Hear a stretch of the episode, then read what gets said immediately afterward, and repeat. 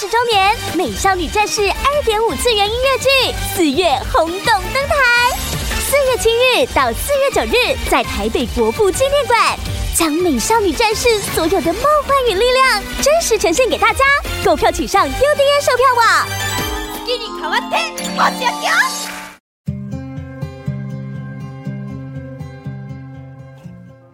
欢迎光临鲨语，带你关注那些有流量却没声量的趣资讯。用十分钟零碎时间，一起跟上这个永远跟不上的世界。前教宗本笃十六世星期六的时候，在梵蒂冈的一个修道院离世了，享年九十五岁。他在他死后公布的遗嘱里面，向那些被他不正对待的人请求原谅。本笃十六世是六百年来第一个活着退位的教宗，多数的教宗都是在位子上做到死为止。本笃十六世是在二零零五年四月的时候被选上教宗，当时是因为前任教宗若望保禄二世在他的任期中死亡。在本笃十六世的遗嘱当中，他讲了很多最后想要说的话，包含了他对他的人生感到非常感恩的诸多原因。本笃十六世感谢神在他人生中给他了很好的引导。也谢谢他的父母在很不容易的时代给了他生命，谢谢他的姐妹对他无私的帮助，也谢谢他的兄弟跟他分享很多敏锐的判断。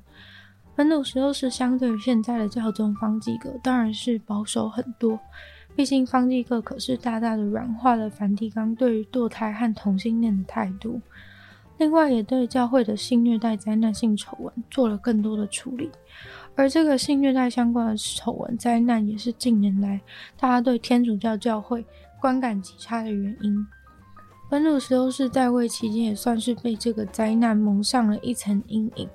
在二零一九年四月的时候，他公开讨论了这个性虐待灾难的事情，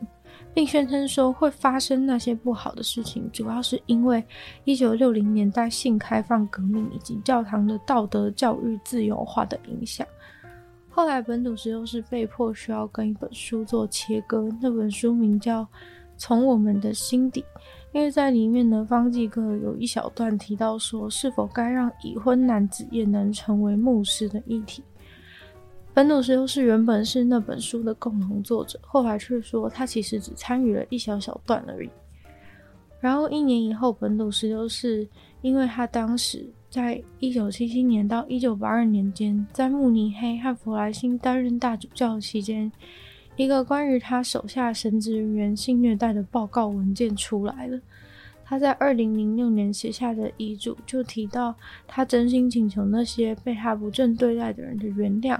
并谦虚的请求赦免他的罪和缺点，希望能够被神欢迎进入天堂。二零二二年，梵蒂冈公布的另一封遗嘱里面，算是正式的向那些性虐待的受害者道歉，说他也只能这么做来表达自己最深的歉意，请求大家的谅解。但是他并没有承认确切是哪些事情他做错了是什么，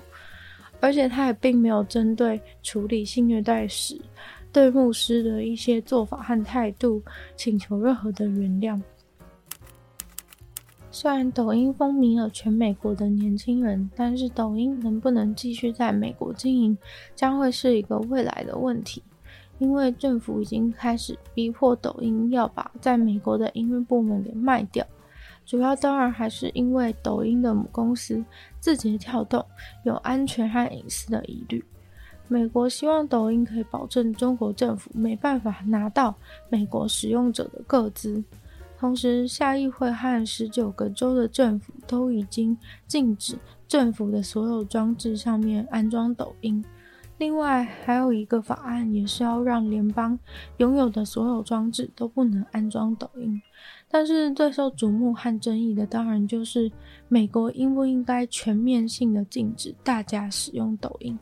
当然，要把抖音从整个美国市场中禁止，看起来是有点困难。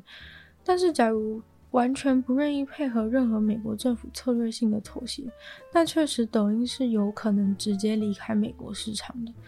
不过，抖音这么完全不退让的可能性很低，因为留在美国的好处太多，也有可能重新找到漏洞去钻。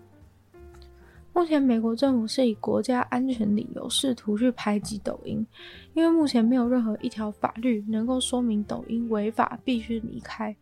比较有可能的做法是，政府会要求抖音必须遵守他们的规范，像是内部资料何去何从都必须要公开，或是抖音必须要把美国使用者的资料都只能留在美国，不能送出去。拜登政府对于抖音议题也是颇为头痛，虽然必须要认真看待中国窃取个资影响国安的问题，但对抖音这么狠，也有可能会影响到年轻人的选票。在过去的旅游文学当中，总是充满了男人开拓荒野、大冒险的故事，但是旅游业却深深的了解文学中说的故事和现实有很大的落差。因为至少美国的平均数据而言就不是如此。统计资料显示，女性比起男性更爱旅游。美国的旅行者平均起来是四十七岁的女性，而不论女性是跟伴侣、家人、朋友、自己一个人或者是团体，有八十趴的旅游决定都是由女性来做的。似乎女性普遍认为旅游是一种奖赏和逃离，也造就了美国女性每年愿意花一千两百五十亿美金在旅游上。简单来说，就是女性其实是比男性更喜欢旅游的。以往印象中会觉得一些户外活动啊，尤其是比较刺激的，像是滑翔翼啊、降落伞啊、跟公牛一起跑步啊这类的活动，是男人会比较喜欢。但是现在这些冒险挑战性的活动，在文化旅游当中呢，却有四分之三的参与者都是女性。女性相较于男性，也更倾向于去认识不同的人，或是购买当地的特产。这可以看出女性在旅游这件事情上的主导地位。在美国，女性主导了休闲旅游的六十三趴，男性则只有三十七趴。在全世界的旅行者当中，有六十四趴是女性，只有三十六趴是男性。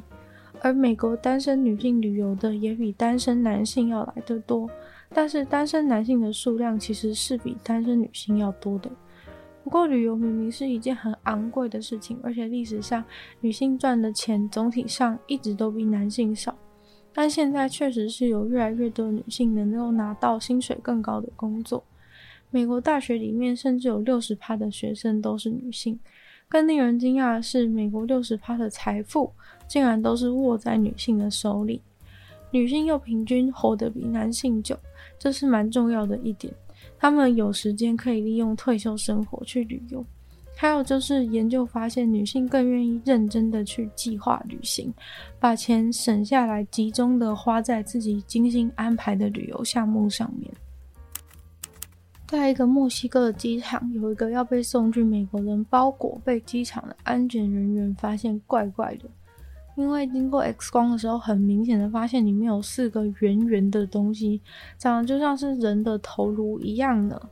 这些人类骷髅头就被包在铝箔纸里面，放在一个厚纸板的箱子里，以为这样子就能够通过安检，顺利的寄送出去。结果在墨西哥中部的内陆机场，马上就被发现有问题，而且这个包裹呢，还是从墨西哥西部的沿岸送来的。墨西哥西部沿岸一直都被认为是墨西哥最暴力的区域。四个人头的包裹，最终的目的地则是美国的南卡罗来纳州。墨西哥官方目前没有公布关于这四个人头任何详细的细节，包含了年纪、种族、性别，或是为什么会需要寄送四个头颅的原因。通常，假如你想要合法的寄送人类遗骸的话，是需要向政府申请一个特殊的许可才可以，但是很显然的，这四颗头颅并没有，也就是如此就被拦下了。今天的鲨鱼就到这边结束了，再次感谢订阅赞助的会员。你很大的男子 James Jason K U N 猛猫，要不然 S M K L Z Z，就希望其他愿意去支持夏日创作的朋友，可以在下方找到非常链接，没有不同的会员等级，还有不同的福利大家参考。就希望大家如果喜欢夏日的节目的话，可以把节目多多分享出去，更多人知道。或在播 podcast 帮我留星星，写下评论，对节目的成长很有帮助。那当然有时间的话，非常欢迎大家去收听我的另外两个 Podcast，其中一个是女友的纯粹不理性批判，里面时间更长的内容；另外的话是听说动物，当然就跟。大家分享动物的知识。就希望大家可以进入 YouTube 频道，就是跟我 IG，然后鲨鱼都会继续在每周二四跟大家相见。那么下次见喽，拜拜。